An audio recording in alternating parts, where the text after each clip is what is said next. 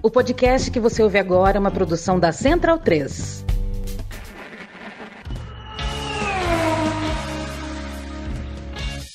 Saudações, ouvintes do Grande Prêmio, tudo bom com vocês? Estamos aqui para a edição 125 do Padocast, o seu podcast favorito sobre esporte a motor. Enquanto Pedro Henrique Marum segue cuidando de projetos paralelos durante o mês de outubro, eu, Gabriel Curti, sigo comandando a nossa gloriosa atração aqui, hoje com Evelyn Guimarães e com Gabriel Carvalho, que volta à nossa escalação. Na produção, Rodrigo Berton assume as picapes. Espero que todos vocês aí do outro lado estejam bem. Vamos, antes de tudo, aos amigos da Central 3, os maiores especialistas no país nos podcasts. Então, ouçam o nosso podcast até o fim e depois pulem direto para o feed dos nossos parceiros. Os podcasts da Central 3, como este que vocês escutam agora, estão os melhores agregadores de áudio do mercado. É só escolher o que você prefere e correr para o abraço. Samba, política, futebol, história, tem tudo na Central 3. O tema de hoje é daqueles que vocês gostam de perguntar toda semana de corrida. Afinal, quem tem o carro mais rápido na Fórmula 1? Passamos a temporada toda dizendo que a Red Bull tinha o melhor carro de 2021. Mas será que o cenário ainda é o mesmo pós-férias? Eu vou pedir para os nossos dois comentaristas guardarem a resposta definitiva para o fim do programa. Né? É, a gente abre então perguntando para a nossa dupla, começando pela Eve. É seguro pelo menos dizer que a Mercedes foi quem mais evoluiu entre as duas do começo do ano para cá? Bom dia, Eve. Olá, H. Bom dia, né? Estamos gravando de manhã, mas boa tarde, boa noite, onde quer que você esteja, nosso ouvinte. É, obrigada por nos ouvir também, mas assim, olá pro Gá, pro Gabo, nosso Gabriel Carvalho, Rodrigo Berton, que está na produção aí, e pro Pedro Henrique, né? Que é o homem crema e em breve voltará. Mas assim, é, eu acho seguro dizer isso sim, viu? Eu acho que é, agora, na, não inicialmente ali, talvez no, no comecinho dessa segunda fase de temporada, ainda tinha algumas dúvidas e tal. É, embora a, a performance da Mercedes tenha sido muito expressiva, tanto no GP da Inglaterra quanto na da, no GP da Hungria, ali pouco antes das férias, né? E depois das férias havia alguma dúvida, porque, primeiro, não teve corrida na Bélgica, então não, a gente não, não tem uma ideia do que poderia acontecer. É, a Holanda foi amplamente dominada pelo Verstappen, mas a partir, a partir daí as coisas meio que mudaram, né? E aí deu para perceber mesmo que aquela performance de Silverstone, aquela performance da Hungria, é, ficou um pouco melhor, né? Então, assim, a, a, a, Mercedes, a Mercedes conseguiu reproduzir aquela performance e melhorar aquela performance, e eu acho que o que aconteceu na Turquia nesse, nesse, final, nesse último final de semana foi muito é impressionante, né? A maneira como o, o, Bottas comandou a corrida com muita facilidade, sem, né? E a maneira como o Verstappen também não conseguiu, mesmo com pista molhada e tudo, se aproximar do finlandês. Então, assim, é, deixou muito claro que, que é seguro dizer, sim, que a, a Mercedes evoluiu muito mais, é, especialmente depois daquelas atualizações grandes que eles fizeram a partir do GP da Inglaterra, mas que só agora se refletem de forma é, ampla e completa. Gabo, bom dia para você também. Antes de você responder, eu queria só lembrar que durante essa era híbrida, né, ficou muito marcada por Mercedes muito forte, todo ano com um carro mais bem nascido e mais forte, só que o Red Bull geralmente costumava crescer durante a temporada e terminava os campeonatos mais perto da Mercedes. É, é o oposto esse ano? É, bem, bom dia, Gá, bom dia, Eve, bom dia, Berton, todos os nossos é, ouvintes. É, mais ou menos, eu acho. Acho que nem sempre a Mercedes é, cresceu assim, especialmente nos anos mais competitivos de era híbrida. Acho que nem sempre a Mercedes nasceu com o melhor carro. A gente pode lembrar de 2017, 2018, que eram anos assim que a Ferrari é, veio muito forte, veio competitiva para brigar pelo título, mas a gente viu que em determinado momento a Mercedes é, virou a chavinha e inverteu essa situação. É, é, claro que a Red Bull de 2021 é uma ameaça muito mais concreta à hegemonia da Mercedes do que a Ferrari de 2017 e 2018, mas ao mesmo tempo esse efeito de virar a chavinha também aconteceu. É, especialmente acho que com aquela atualização é, de Silverstone, a Mercedes não só é, passou a ser um time que é, equilibrar, conseguia deixar as coisas em 50 a 50 em determinados contextos, mas entra em algumas corridas com favoritismo, com o pé na frente, coisa que a gente não via no primeiro, no primeiro semestre, na primeira metade da Fórmula 1. No primeiro semestre não é apropriado, a melhor expressão apropriada, porque 70% da Fórmula 1 deve ser de julho para frente, mas enfim. É, de qualquer forma, acho que a Mercedes é, não acho que foi necessariamente uma inversão, porque a gente já viu isso, mas acho que a grande diferença é que nesse ano a Red Bull é uma ameaça muito mais concreta do que a Ferrari foi nos anos ali do, do Vettel. O Ed, agora falando um pouco mais é, tecnicamente sobre o tema, né? Como que a gente consegue explicar a Mercedes ter melhorado tanto, mesmo em um regulamento que é tão restritivo e que testa tão pouco? É, eu acho que tem duas grandes, é, dois grandes pontos aí nessa melhora expressiva da Mercedes. O primeiro ponto é o pacote de atualizações que vem, que ainda é, é do GP da Inglaterra, lá em Silverstone, que uh, se a gente for pegar, né, é, ali entre França e Áustria, a, a Mercedes tomou um sapeca iaiá daqueles da, da Red Bull, ficou totalmente vendida, e no final, e, e meio que no, no, meio do caminho aí, ela falou que não ia mais mexer com o carro, que não sei o que, que ia só pensar no carro de 2022, porque era um conceito completamente diferente, era até compreensível. Mas a Red Bull estava muito, muito forte, né? E daquela maneira a Mercedes não ia conseguir mesmo é, reagir, né? Então, é, eles apostaram muito nesse que eles chamaram de último pacote de atualizações, que na verdade não foi o último, né? Mas assim, foi o, o grande pacote de atualizações em que eles corrigiram uma falha é, que vinha do início da temporada, né? Que vinha do próprio, do próprio projeto do carro, quando houve essa redução do downforce e o corte do assoalho. Então eles corrigiram esse é, essa falha, digamos assim, em que eles é, não tinham grande downforce e tinham muita dificuldade ali com a traseira do carro.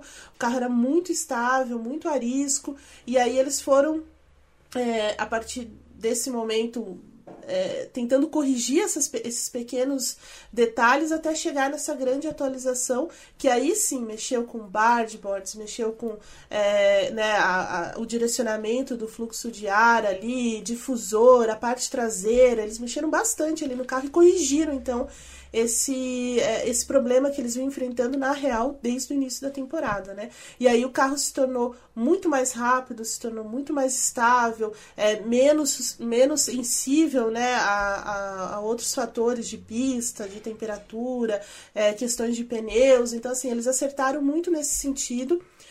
E agora, nessa segunda fase de temporada, o motor, né, a unidade de potência da Mercedes está fazendo muita diferença tanta diferença que a Red Bull foi atrás né, de bater na porta da, da Federação Internacional de Automobilismo, né, da FIA, para falar, olha, tem alguma coisa errada com esse carro, tem alguma coisa errada com esse motor, é, porque dentro do regulamento, como você mesmo falou, né, Gá, é um regulamento extremamente é, limitado, né, então assim, não tem muita margem para manobra, e uma das coisas que ele, que, que existe uma restrição é com relação a, a atualizações do motor que impliquem em ganho de potência, né, então porque está tudo muito congelado. Mas a Mercedes conseguiu, tal qual a Honda, na primeira parte da temporada, conseguiu entregar um pouco mais de cavalinhos ali para o motor. Então o motor está muito melhor, está é, tá, né, tá rendendo muito melhor, e essa é uma das explicações para também essa,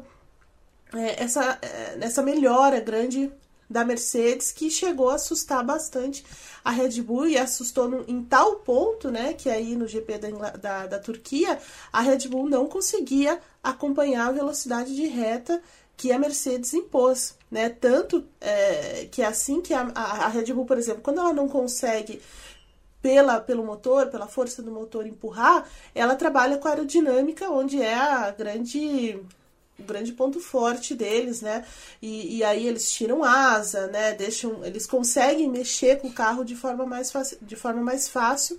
E, e mesmo assim, né, com menos, com menos asa, com menos, é, com outras, outras configurações aerodinâmicas, eles não conseguiram é, entregar essa velocidade reta, não conseguiram se aproximar da Mercedes né? E a Mercedes estava voando. E por causa do motor também, por causa dessa força que o motor tem agora, essa quarta unidade, né? É, a Mercedes consegue trabalhar melhor também com a configuração da asa traseira, com, a, com toda a, estabilidade de forma geral da parte traseira, né? Então isso deu um, realmente deu um impulso grande para a Mercedes ali e a Red Bull ficou tão arrepiada que ela, né, falam aí nos, na rádio paddock, sei lá, né, as, as bocas de Matilde falam que o teste, o teste, aí, a, o teste não, o dia de filmagem, né, que a, a Red Bull promoveu em Istambul aí depois da corrida nessa semana com o Alex Albon foi exatamente para tentar preparar o carro para as próximas provas, mas, mas assim, entender o que dá para fazer em termos de velocidade reta, de tentar pegar a Mercedes também num ponto forte que ela tem nesse momento. Então, assim, aqueles 100 quilômetros que ela, que ela tem direito do dia de filmagem, ainda que com pneus é, de exibição, né, que, né, que é chamado assim, não é o pneu de corrida nem nada disso. Mesmo assim, ela trabalhou bastante na, na obtenção de dados, né, na coleta de informações ali para tentar bater essa Mercedes. É, durante o final de semana, o Sebastian Buemi ficou lá na, na fábrica, no simulador em Milton Keynes, é, trabalhando nesses dados, né, que assim, a, vamos falar a verdade, né, a sexta-feira da Red Bull foi um foi um show de horrores ali, né? Acho que o, a garagem ficou totalmente surtada que nada dava certo, né? Nenhuma configuração dava certo, o carro saía de frente, o carro saía de traseira, é, as asas não estavam funcionando, menos, mais downforce, então assim, as coisas estavam bem complicadas. E aí o rapaz ficou, fez o seu trabalho finalmente de piloto reserva e estava lá é, trazendo esses, esses dados. Então, é, e aí por aí a gente já vê o quanto a Mercedes melhorou e em que pontos né, ela melhorou. Então tem um, um, um pouco de aerodinâmica e muito de unidade de potência nesse momento. Eu fico feliz pelo álbum que agora que ele vai voltar para Williams, ele finalmente está podendo testar e não fingir que ele está sofrendo acidentes, né? Sim, é verdade. Não reproduzindo acidentes e tudo mais, né? Exato, acho que é mais seguro para ele nesse retorno. Sim. E eu acho que a Williams sorri de, de certa forma, né? Porque são, são informações que. Exatamente. né? São coisas que você leva junto, né? Não tem jeito. Exatamente, exatamente. O Gabo, depois dessa aula da Eve, o que, que o senhor tem a acrescentar sobre o tema evolução mercedística? É, bem, eu acho que a, a atualização ali da. A atualização de Silverstone acho que foi meio que o ponto de virada do campeonato. É, porque se a gente pegar aquela sequência de corridas que a gente teve, né? A gente teve ali é, cinco vitórias da Red Bull, e claro, é, Mônaco foi, é, foi uma situação diferente, né? Que a Mercedes acabou perdendo. O Hamilton acabou perdendo a corrida já na classificação. Depois no Azerbaijão, enquanto não houve loucura, a gente viu como a Red Bull foi superior. E depois você tem França, que foi uma corrida onde a Mercedes conseguiu ameaçar, mas a Red Bull veio a vencer no fim. E, e as duas corridas da Áustria, que foram dois passeios da Red Bull.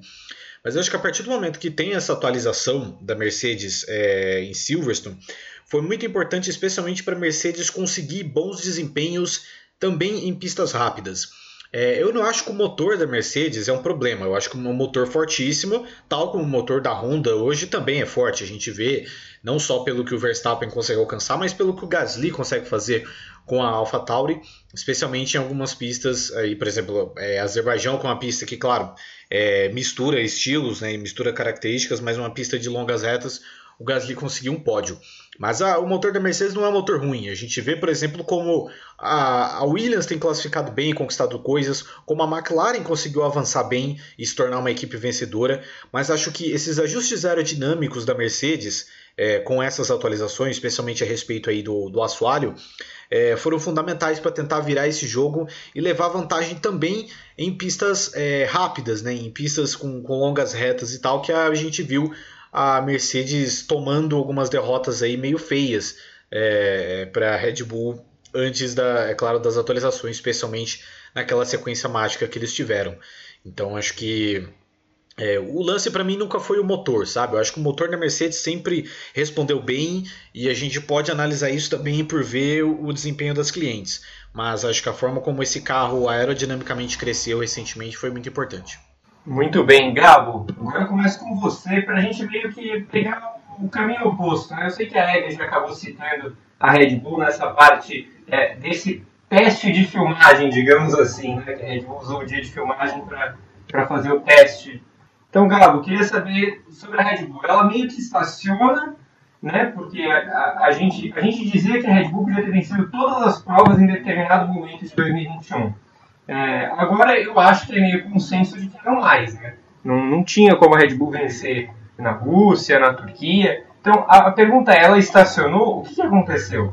Bom, eu não sei necessariamente se estacionou, né? Eu acho que eles lançaram um conceito de carro muito superior esse ano ao que eles tinham nas temporadas mais recentes e tomaram a, a dianteira das coisas, mas a Mercedes conseguiu aproximar e aí vem naquela questão, é, para mim, que é de sempre pensar em 2022. Porque 2022 não é só o próximo ano, 2022 é o próximo ano. É o ano que vai ter uma revolução técnica, que as coisas vão mudar e tudo mais. Então, por mais que assim seja importante você ganhar em 2021, porque, pô, você vai estar tá quebrando a hegemonia do Hamilton, primeiro título do Verstappen, pô, você pode se despedir da Honda dando um título para eles e tudo mais. É, você quer um foco também em 2022. Então você não quer chegar em 2022 é, crescendo atrás, começando atrás, porque já pensou, se eles fazem todo o investimento em 2021, chega em 2022, eles estão atrás da Ferrari, estão atrás da McLaren. É um, vai ser um caminho para eles correrem atrás disso e, e, se recuperar e colocar o carro numa posição competitiva de novo. É só a gente olhar como foi agora nesse início de era híbrida. A Red Bull em 2013 tinha um carro superior, tudo aquilo, era a equipe mais dominante do mundo, ganhando é, o Laurels e tudo mais.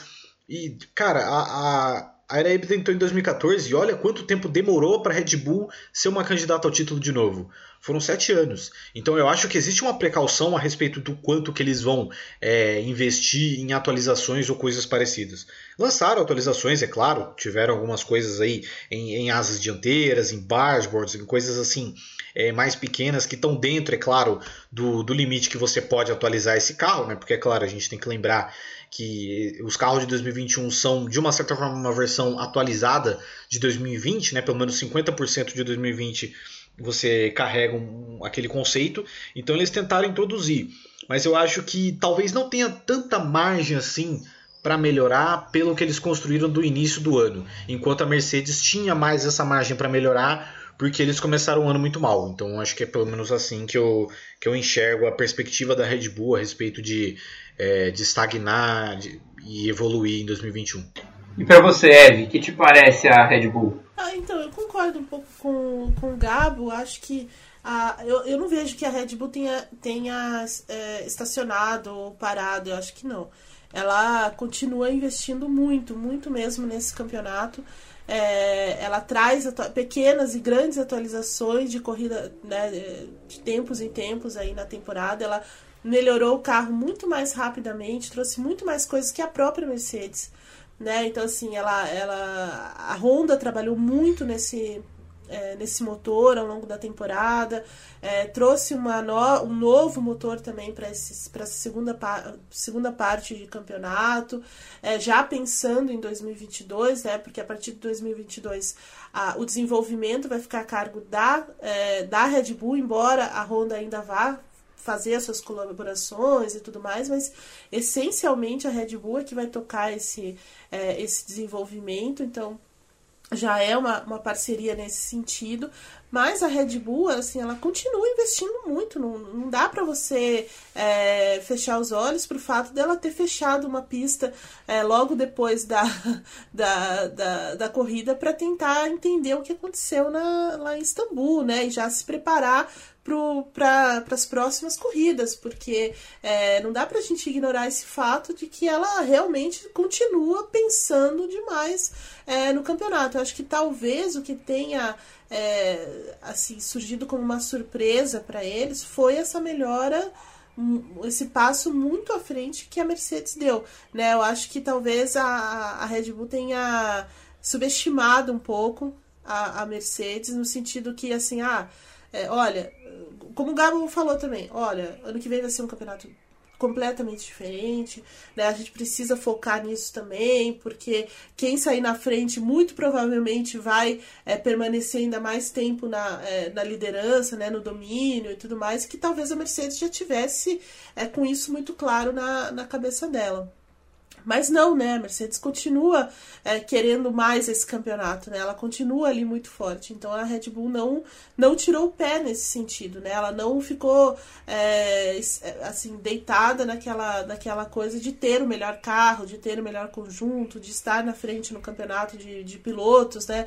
Muito fortemente ali com, com o Verstappen. Então, assim, é, só o fato dela ter gastado mais um dia lá de, de filmagem para fazer isso, né? Porque no fundo foi isso, né? Ela testou é, velocidade reta, ela fez outras, é, outras né? É, o carro tem outras configurações e, e, tudo mais, porque assim as próximas provas são, são muito cruciais, né? Especialmente a próxima prova que é em Austin, né? Lá no Circuito das Américas, onde a Mercedes tem uma vantagem né, onde a Mercedes tende a ter uma vantagem, né, pela característica da pista, é, pelo histórico que a Mercedes tem lá. Então, assim, e é uma prova também muito importante para a Mercedes, né, aquela prova como a gente, nós três comentamos também no, no Paddock GP, em que a galera já vai estar tá lá no, no aeroporto, né, pressionando a Mercedes. Olha, tem que ganhar, tem que ganhar. E assim, a Mercedes precisa, realmente o Hamilton tem que ganhar essa corrida em, em Austin é, para estabelecer mesmo essa. retomar eventualmente a liderança do campeonato e tudo mais. Então, assim, acho que a, Red Bull está pensando muito nisso. Né? É, então não dá para dizer que eles estão é, que eles pararam em algum momento com o desenvolvimento, não. Eles continuam muito, muito debruçados ainda nesse carro, tentando achar outras soluções, melhorando a, essas questões aí pra, de velocidade reta, de, de muita.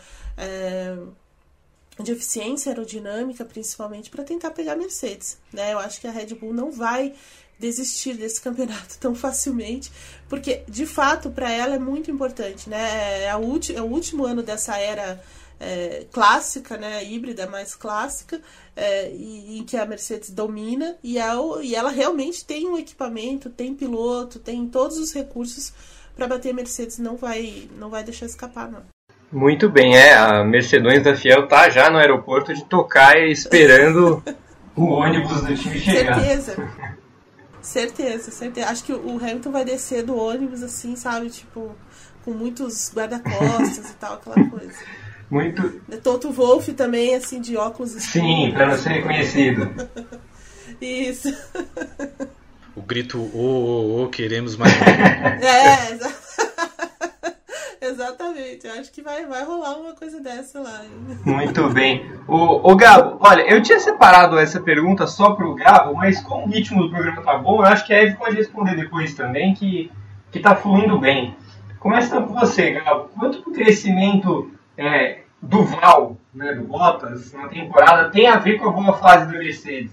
É, você até inclusive falou sobre isso no Paddock GP, né? Mas queria que você você falasse mais um pouco aqui. Quanto do crescimento do Bottas na temporada tem a ver com a boa fase da Mercedes e vice-versa também? Bem, eu acho que o, o crescimento do, do Val tem, é, caminha junto também do crescimento da Mercedes. A realidade é que o Bottas ele é um piloto que, assim, apesar dele não, ele não brilhar, ele não ser nenhum protagonista, ele não ter cacife de ser protagonista de, de nada em termos relevantes na Fórmula 1, ele é um cara consistente. Então, por exemplo, nessa temporada ele tem nove pódios já, que pô, é um pódio menos que o Hamilton, né? Então, se a gente só olhar por isso, é, parece um desempenho bom, é claro, é, tirando aí as exceções, né? As corridas horrorosas que ele teve na Emília-Romanha, na Hungria, no, no Azerbaijão e tudo mais.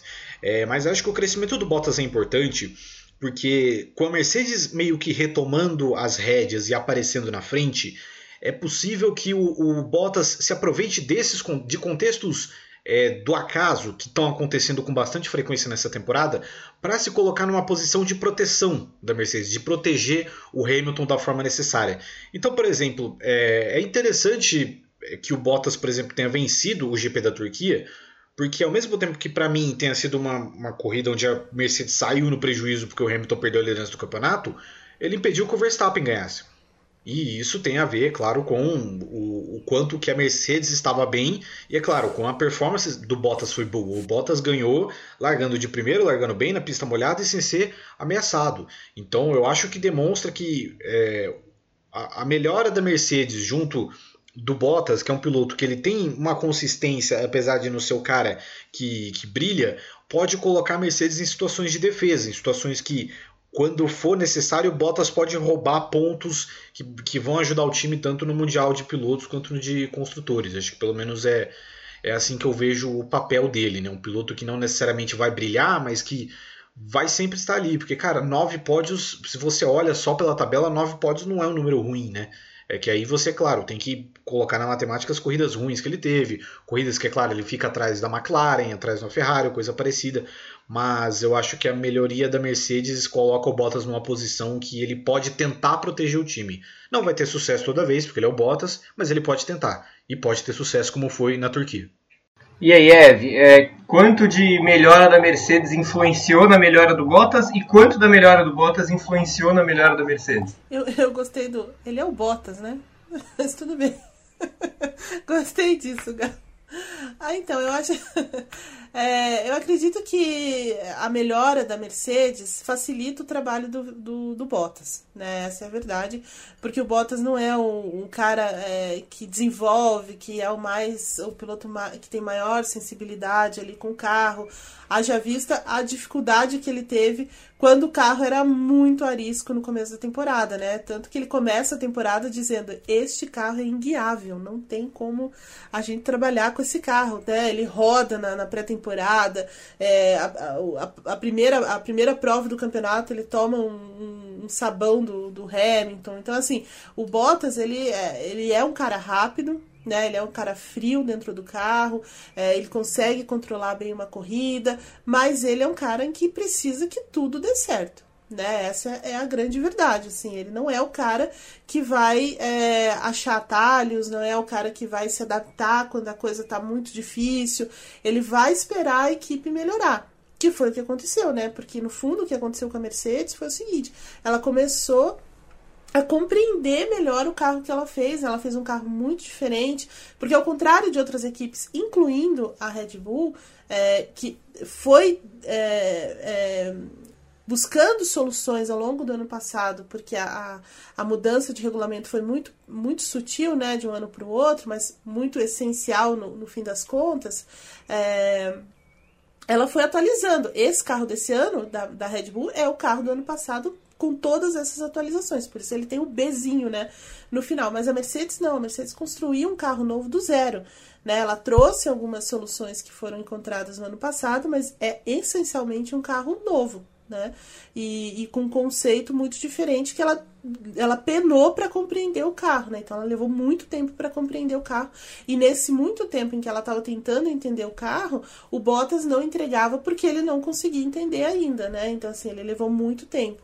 É, então, essa melhora do Bottas acompanha a própria melhora da Mercedes, né? Então, quando a Mercedes traz um carro que é menos arisco, um carro que é mais, é, mais forte de novo, um carro mais equilibrado, um carro que não precisa você buscar outras soluções, você já entende ele é, mais rapidamente, ele também melhora né? Ele também é, consegue tirar mais aí e fazer uma prova, por exemplo, como ele fez na, na Turquia, em que ele larga muito bem, é, controla a corrida, anda rápido quando, quando é necessário, né?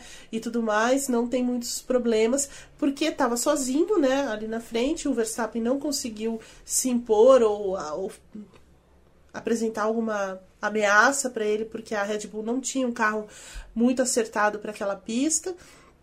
E ele comanda, é, é, a, é a situação perfeita pro, pro Bottas. Então, acho que nesse momento, daqui para frente, diante desse carro muito mais é, parecido com os carros que a Mercedes fez nos últimos anos em termos de domínio, vai ficar muito mais fácil para o Bottas se aproximar do, do, do, Verstappen e do Hamilton, andando mais lá na frente, andando perto, né, no, no, top 3, ali incomodando muito mais, porque é aí ele está na, na zona de conforto dele de novo. Muito bem, uma explicação técnica sobre Val, mergulhando, mergulhando na temática Val.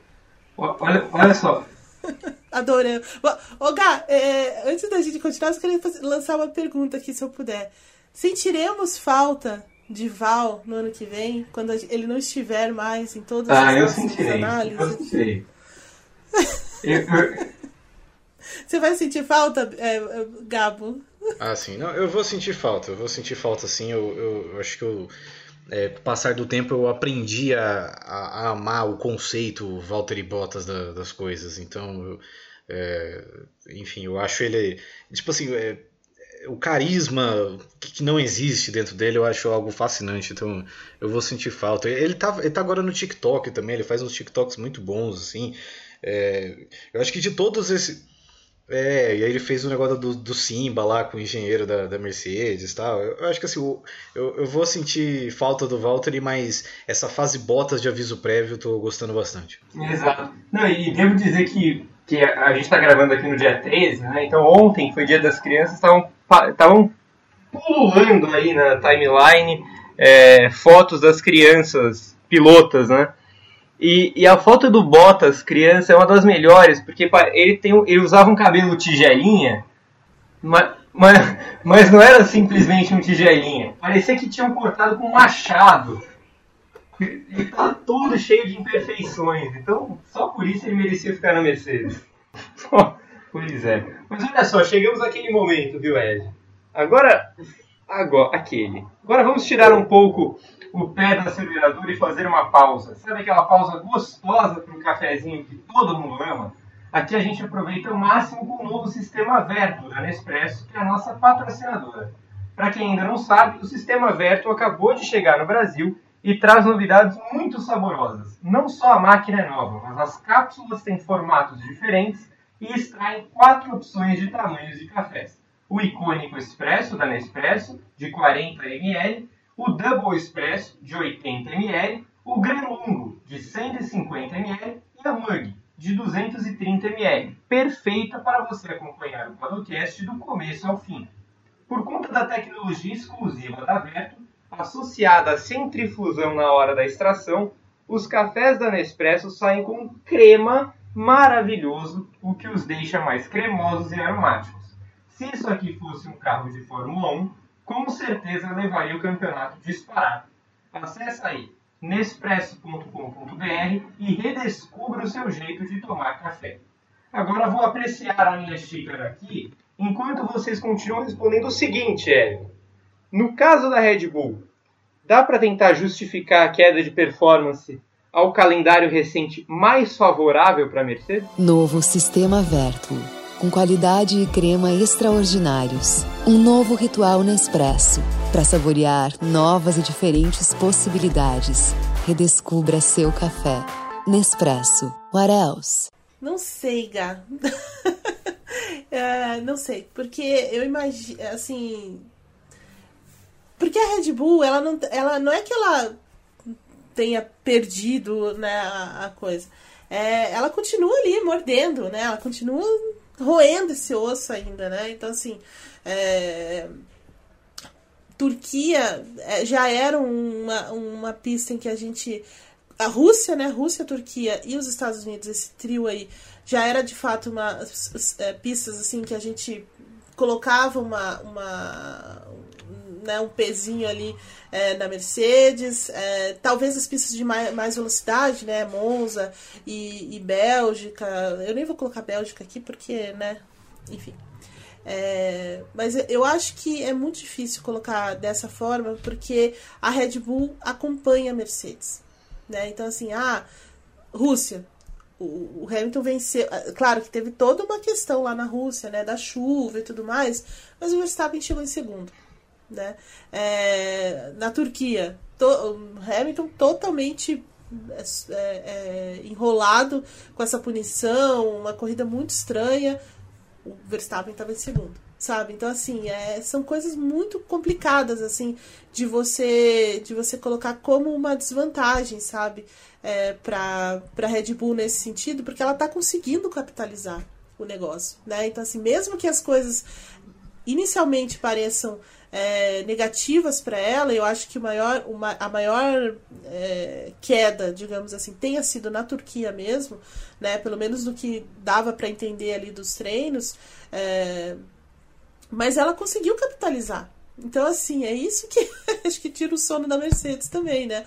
Então, assim, a, eles ganham e tudo mais e tal, mas o cara tá em segundo, né? O cara chega ali e, e, e chega, assim, com, com muita vantagem para o resto, né? Então, assim, não é que. Assim, a, a, nesse momento a Red Bull tá, tá atrás da Mercedes, mas ela tá muito à frente do resto né, muito à frente. Ferrari, McLaren, é, e, sem contar as outras equipes. Então, assim, é, não acho que o calendário tenha. É, no papel, realmente, ele, ele talvez poderia ter colocado a Red Bull em vantagem, mas na prática, não porque ela consegue capitalizar. Eu acho que isso é a coisa mais importante dessa temporada.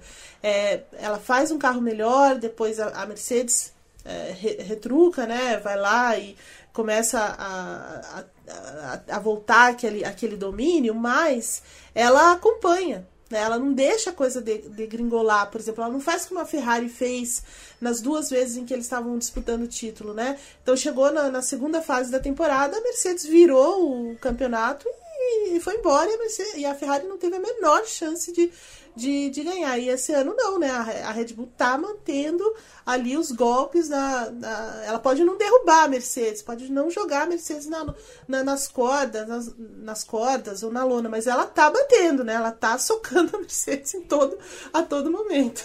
Muito bem. E aí, Gabo, o que, que você acha? Que essa, essa aparente virada de performance tem a ver com o calendário?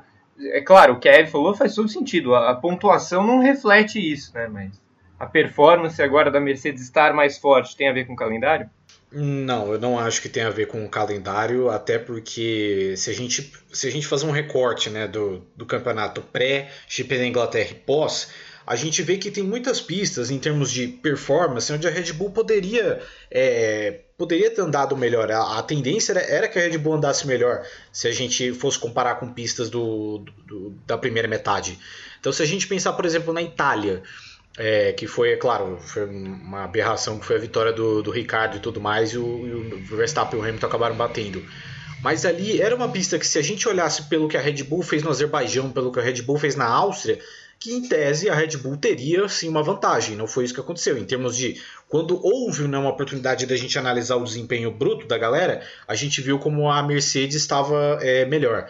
O mesmo acontece na Rússia, por exemplo. A Rússia, claro, por mais que seja uma pista, um domínio histórico aí da Mercedes, né? A Mercedes ainda não perdeu na Rússia, é, pelas características também de ter várias retas longas, tal, ser uma pista é, de alta velocidade na maior parte do tempo, a gente poderia imaginar que a, que a Red Bull é, teria também um pouco de vantagem ali. E não foi isso que aconteceu. A gente viu, enquanto, é claro, teve a oportunidade de a gente ver uma performance realista das coisas, sem punição, sem chuva, sem acidente, a Mercedes estava superior. Então hoje a Mercedes ela tem uma superioridade também nessas pistas de alta, que é talvez o ponto era o ponto forte da Red Bull na primeira metade do ano.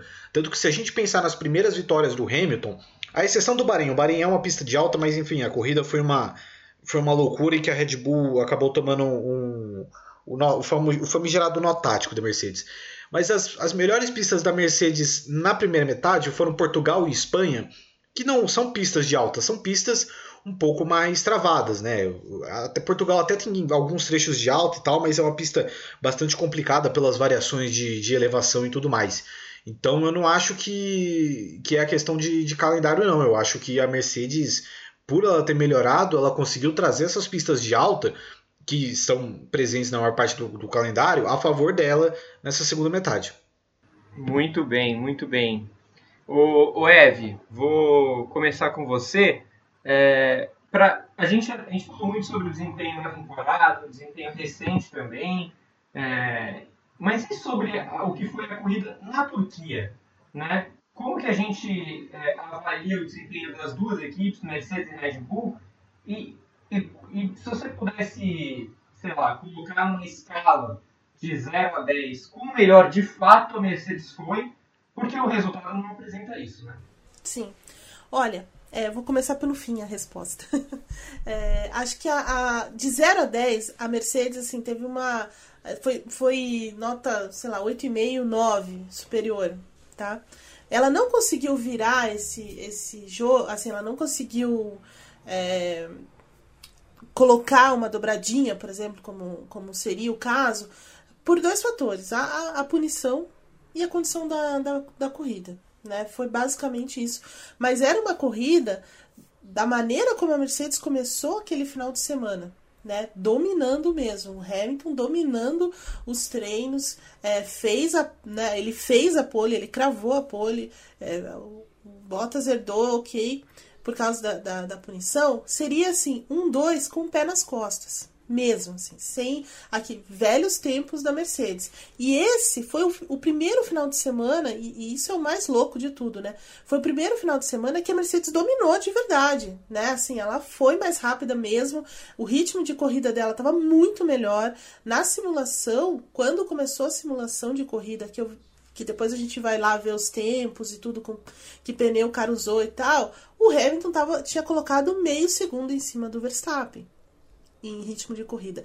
E o Verstappen é um cara muito forte em ritmo de corrida, mesmo. Né? Ele é muito bom, é, né? Os tempos sempre ali, aquele martelinho também. Então, assim, é, foi assustador o que a Mercedes fez é, no início dessa, desse final de semana da Turquia. Então, assim, era para ser uma corrida, uma dobradinha, era para ser um dois, assim, fácil, fácil. Aí ela pegou e resolveu usar, já que ela estava tão bem né? Tava assim realmente com, com, com um desempenho tão bom que ela resolveu então é, é mudar a peça, é, o motor de combustão lá do, do motor do, do da unidade do Hamilton para é, garantir essa parte final de temporada. No fundo foi isso, né? Então acho que dentro de todas as, a, todas as peças, né, todos os dados que eles têm de quilometragem, de confiabilidade, de performance e tudo mais, o motor de combustão era o que faz a diferença.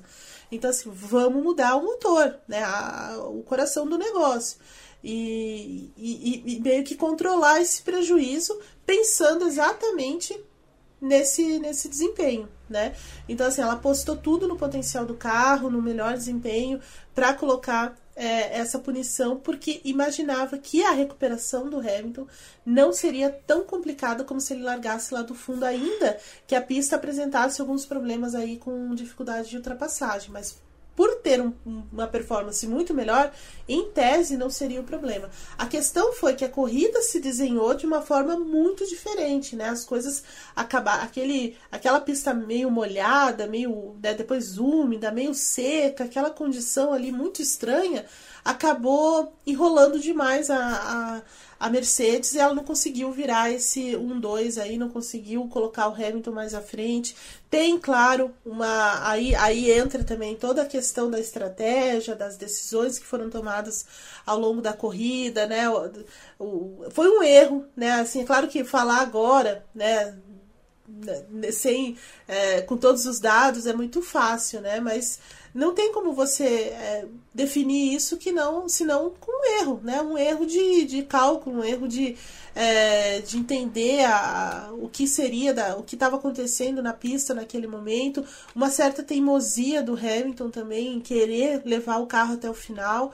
No fim das contas, a Mercedes precisou, é, de fato, fazer o pit stop, não dava para chegar até o fim, né? Os pneus do, do Esteban Ocon da Alpine que foi o cara que fez a corrida sem nenhum pit stop, né? Ele tava se arrastando no fim da corrida, né? Porque não tinha aderência nenhuma.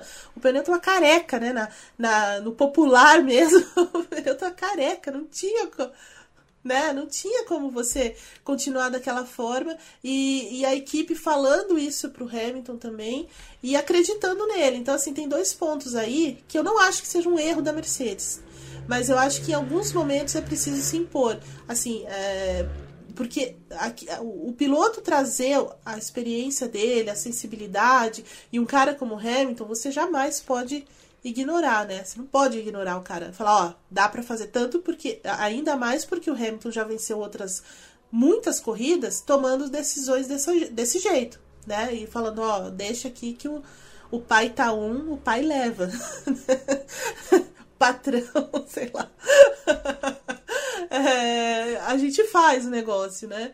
E, mas dessa vez foi muito diferente, né? Então, assim, precisava realmente é, também a equipe, olha, a gente tem esses dados, é, é, então em, em, determinado momento é, a equipe fala, ó, o Alonso, o Alonso foi um dos primeiros a parar, o Alonso está virando isso, e o Leclerc está com a mesma dificuldade, então assim, e, e, nem isso convence o Hamilton, né? Então assim, é, esse erro talvez vai, vai, vai assombrá-lo ainda por algum tempo, e, e, é incrível que isso vem depois do GP da Rússia, né? Onde é, essas questões ligadas às informações que vêm dos boxes foram muito debatidas, né?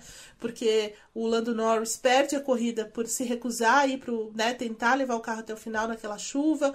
É, o Hamilton inicialmente também quer, né? O Hamilton não quer parar, e, mas é, o, aí na volta seguinte ele vê que pô, não tem como e aí ele para. E, e, e, tinha de aprender com essa lição, né? E a equipe tem muito mais informação no fim das contas. Hoje a Fórmula 1 é. é hoje não, né? Mas há muito tempo já é tão cheia de, de dados, né? Os caras sabem tudo, absolutamente tudo que acontece com o carro na pista, né? E com os outros carros, porque certamente estava todo mundo ouvindo o rádio dos outros. Então, assim, foi um erro é, que eu considero um erro muito grave o que aconteceu nesse final de semana, embora entenda a questão da equipe, entenda o fato do, do Hamilton ter uma grande sensibilidade do, com relação aos pneus e, ao, e ter uma grande leitura de, de corrida, isso é um dos pontos mais fortes do Hamilton, mas é, ele cometeu um erro. Né? E se ele tivesse parado antes, as coisas teriam sido muito diferentes. Talvez ele tivesse tido mais chance de avançar realmente e conseguir o, o, o pódio. E no final das contas ele teve que parar, né? Foi uma decisão correta também parar no fim, é, ou arriscava perder até o que ele tinha conquistado até ali. Muito bem. E para você, Gabo, como é que fica nessa escala de, de vantagem da Mercedes na Turquia, considerando até o resultado que foi positivo para a Red Bull? É, é isso. Que que você, como você avalia? Bem, eu avalio que assim, é, quando a gente fala né, propriamente sobre desempenho, né, acho que não teve muita dúvida de que a Mercedes foi muito melhor e melhor de um jeito que ela não foi em nenhum momento em 2021. Né, e acho que isso é, o, é algo que dá para a gente cravar. Mas ao mesmo tempo é mais uma corrida, tal como foi na Rússia, onde, é claro, na Rússia é, já tinha um contexto diferente, né, porque a prova foi uma maluquice completa é, a Red Bull sai no lucro, especialmente com o Verstappen, pelo pódio duplo e por tomar a dianteira desse campeonato e se colocar numa posição onde ele vai sair à frente do Hamilton numa pista que era totalmente pró-Hamilton, né? É, não é um demérito do Bottas isso, mas se o Hamilton largasse na pole position, ele teria ganho a corrida, muito provavelmente. É, e da mesma forma que o Bottas ganhou, verdade. Então, acho que o grande problema aí da Mercedes agora é, saber o quanto que eles são superiores mesmo, ao ponto de conseguir descontar essa derrota que não era previ que não era para eles terem sofrido na Turquia. É, porque agora você tem aí seis corridas até o fim do ano, a Mercedes ela tem que é, se impor nessas corridas e ter uma superioridade nessas corridas para compensar os pontos que eles deixaram de ganhar agora na agora em Istambul. Porque, cara, é uma situação de muito lucro para o Verstappen. São duas corridas consecutivas onde o Verstappen não tinha a menor chance de vencer, baseando-se apenas, é claro, em, em, desempenho puro dos carros. E ele sai dessas duas corridas com 36 pontos. É uma, é uma, uma pontuação muito boa, então ele retoma a ponta muito, é, muito bem. E vamos ver, e, e, é claro, né, a gente fala de, de, como o futuro ele vai responder essas perguntas, porque a gente tem que ver como vai, vão ser essas corridas finais. É, em quais corridas a Red Bull ela vai ter uma vantagem? Quais corridas a Mercedes vai ter uma vantagem? É, eu sinceramente eu não consigo apontar. É, é, aquela, até aquela questão que a gente fala das pistas, né? Pô, ah, tal pista é Mercedes, tal pista é Red Bull. Eu não, eu não sei até que ponto dá pra gente cravar isso. Então, a Red Bull ela sai muito no lucro, porque pelo que a gente viu de desempenho bruto, a Mercedes era muito melhor. E a Red Bull sai com um Verstappen com mais um pódio, com o Pérez marcando muito bem o Hamilton pódio, com a Mercedes se embananando toda, a Mercedes e o Hamilton, é claro, se embananando todos a respeito do que, que eles iam fazer no pit stop e sofrendo um tipo de derrota que é, eu acho que quem briga por título não deveria sofrer. É claro que ainda está tudo muito equilibrado, então, por exemplo, se o Hamilton ganha em Austin e o Verstappen cai para segundo é, no campeonato, aí já é, muda toda a situação, aí o tom que a gente vai usar muda também. Então, enfim, eu acho que o, o tipo de derrota que a Mercedes não poderia se dar o luxo de ter na Turquia. E para ter esse tipo de derrota, eles vão precisar compensar várias coisas a partir é, de Austin. O Ev, eu sei que é difícil projetar, mas é, quem teoricamente vai entrar com vantagem em Austin pelo pacote que tem apresentado? A Mercedes. A Mercedes. Mercedes e o Hamilton é, entram em vantagem em Austin pelas características da pista inicialmente, né? É, trechos em que ela consegue desenvolver velocidade, ela tem uma grande velocidade de reta.